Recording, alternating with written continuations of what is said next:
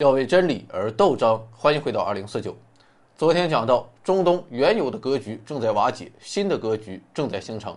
主要表现就是阿以矛盾在缓和，而阿拉伯国家和以色列同伊朗的矛盾在上升。但作为全世界地缘政治最敏感的地区之一，中东问题从来不会局限在中东内部，这里是大国博弈的舞台。于是我们就看到，今年七月份。普京和拜登先后造访中东。我们先看普京，普京访问的是伊朗，而且在伊朗首都德黑兰和伊朗总统莱西、土耳其总统埃尔多安举行了峰会。那么，普京的目的是什么呢？大概有两个。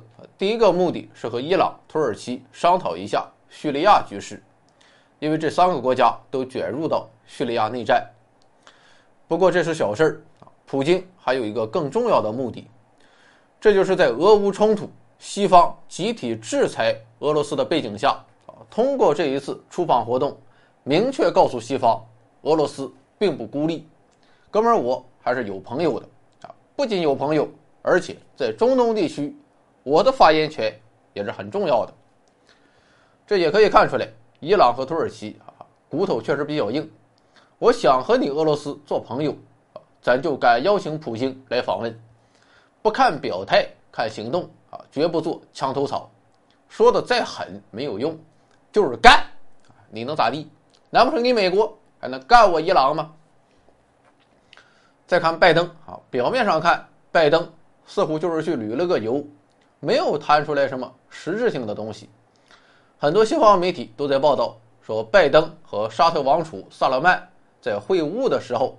双方是各说各话。至于美国要求沙特增加石油产量，沙特也没有做出任何实质性的回复。这么看的话啊，拜登确实白跑一趟啊。但我想事实并非如此。当然，拜登和萨勒曼啊确实谈话谈的驴唇不对马嘴，但你要考虑到啊，拜登毕竟脑子不太好，没拉库里啊，算是很给萨勒曼面子了。所以谈话的效果好还是不好，这并不重要。拜登主要任务啊就是坐着，然后让记者拍照。至于其他的事情，自然有双方庞大的外交团队去处理。于是我们就看到，在七月份啊，沙特通过埃及石油管道，每天会向欧洲输送石油一百二十万桶，这要比俄乌冲突之前翻了一倍。啊这就大大减小了欧洲对俄罗斯石油的依赖，满足了美国的战略需要。不过，石油问题还不是拜登此次出访的真正目的，他的真正目的有两个，啊，一个是和俄罗斯一样，告诉全世界和中东国家，美国虽然不断的撤出军事力量，但美国绝对不会放弃中东，绝对不会留下一个空白区域让俄罗斯或是中国去填补。中东的事情，俄罗斯的表态是重要的啊，我美国的表态也是很重要的。至于美国的第二个目的啊，就是进一步促进以色列和阿拉伯国家的合作。哪方面的合作呢？啊，经济和科技的合作固然重要，但美国这一次啊，却要推动阿以之间的军事合作。说白了，伊朗有核武器，而且有俄罗斯的支持。那么，我美国就支持以色列和阿拉伯国家，搞一个共同对付伊朗的准军事同盟。可以说，这确实有点天方夜谭，啊，不过事实上啊，这还真不是美国的一厢情愿啊，或者赶鸭子上架。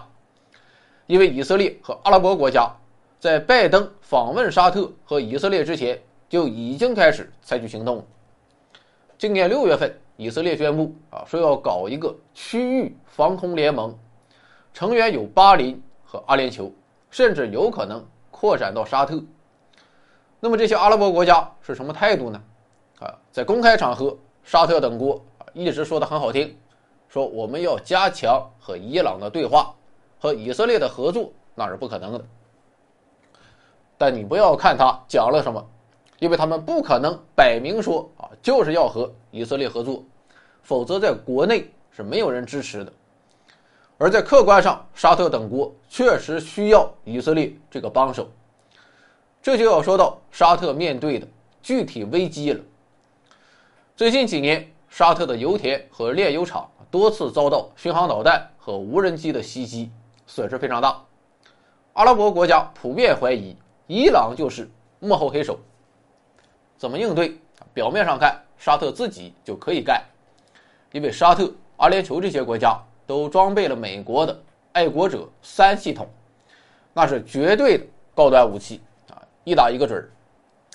但问题是，爱国者三系统主要针对的是中高空目标，啊，当然它也可以对付无人机。可问题是啊，一架无人机能有多少钱？可是爱国者系统的一枚导弹，那就是上千万美元，用它来对付无人机显然很不合适。